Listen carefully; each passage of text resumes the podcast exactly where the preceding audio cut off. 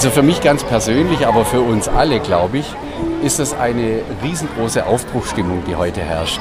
Nach der Pandemie, dieser Zeit des Verbotes, äh, singen zu dürfen in Gruppen, ist es jetzt endlich wieder möglich, mal so in einer großen Gemeinschaft zusammenzukommen und Musik zu machen. Singen für den Frieden, singen in der Gemeinschaft, Botschafter zu sein für den Glauben, für, für all das, was uns verbindet mit Musik.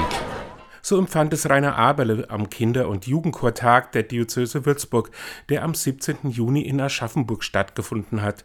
Der diözesane Kirchenmusikdirektor traf dort auf dem Stiftsplatz auf 400 Kinder und Jugendliche, alles Mitglieder einer Chorgemeinschaft irgendwo zwischen Ebern im Osten und Kleinostheim im Westen der Diözese.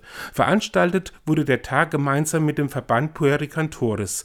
Vor Ort hatte die Stiftskantorin Caroline Roth die Fäden in der Hand. Sie hatte auch einen Anlass, das Treffen in diesem Jahr nach Aschaffenburg zu holen. Der Grund, wieso der Kinder- und Jugendchortag heuer hier stattfindet, ist, dass die Stiftschorknaben und Mädchenkantorei 50 Jahre Jubiläum feiern, beziehungsweise die Mädchenkantorei 40-jähriges. Und da kann man schon mal groß feiern und viele dazu einladen. In Aschaffenburg läuft es gerade auch richtig gut mit der Chorarbeit. Nach dem Corona-Einbruch gehen die Zahlen langsam, aber stetig nach oben, was eigentlich gegen den Trend ist. Für Roth hat die Kirchenmusik allerdings auch ein paar Wettbewerbsvorteile. Ich glaube immer noch, dass wir eine Basis bilden, die, ähm, die so nicht so einfach zu finden ist. Und das spüren auch die Kinder.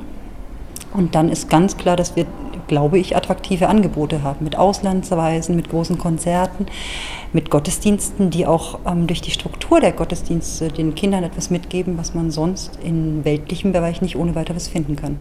Und natürlich war auch der Chortag so ein attraktives Angebot, bei dem es eben nicht nur ums Singen, sondern auch um Begegnung in den vielen kreativen Workshops ging. Pfarrer Simon Meyer aus Karlstadt am Main ist Präses des Würzburger Diözesanverbandes der Purikantores und war mit dabei in Aschaffenburg. Für ihn gibt es auch theologische Gründe, warum es sich lohnt, dass die Kirche in die musikalische Arbeit investiert. Musik bringt Menschen zusammen, miteinander zu singen. Und dabei tut sich dann eigentlich immer mehr, wenn Chöre singen, als einfach, dass nur die Noten korrekt vorgetragen werden, sondern dieser Mehrwert, da spürt man sowas von, von Geist, von Begeisterung, von dem Mehrwert, das eigentlich Glaube und Gott in diese Welt auch mit hineinbringt. Und genau diese Begeisterung kann einen auch durchs ganze Leben begleiten, findet Stiftskantorin Roth. Ich denke, es ist auch so, dass das, dass das die Erinnerungen sind, die bleiben. Ob die in ihrem Leben ein Lied mehr oder weniger gesungen haben, ist gar nicht so entscheidend.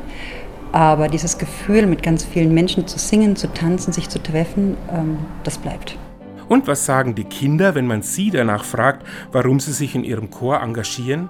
Es ist eine große Gemeinschaft und man hat einfach sehr viel Spaß und die Chorlehrerinnen sind auch alle lustig und nett. Also mir gefällt es halt, weil ich generell sehr musikalisch bin und meine Mutter das auch schon macht. Deshalb bin ich dann auch zum Chor gekommen und durch meine Freunde. Das macht mir auch Spaß. Also ich finde es schön, dass man halt singen kann und dass es zusammen halt manchmal auch viel schöner klingt und ja. Und die Auftritte sind dann auch meistens immer schön.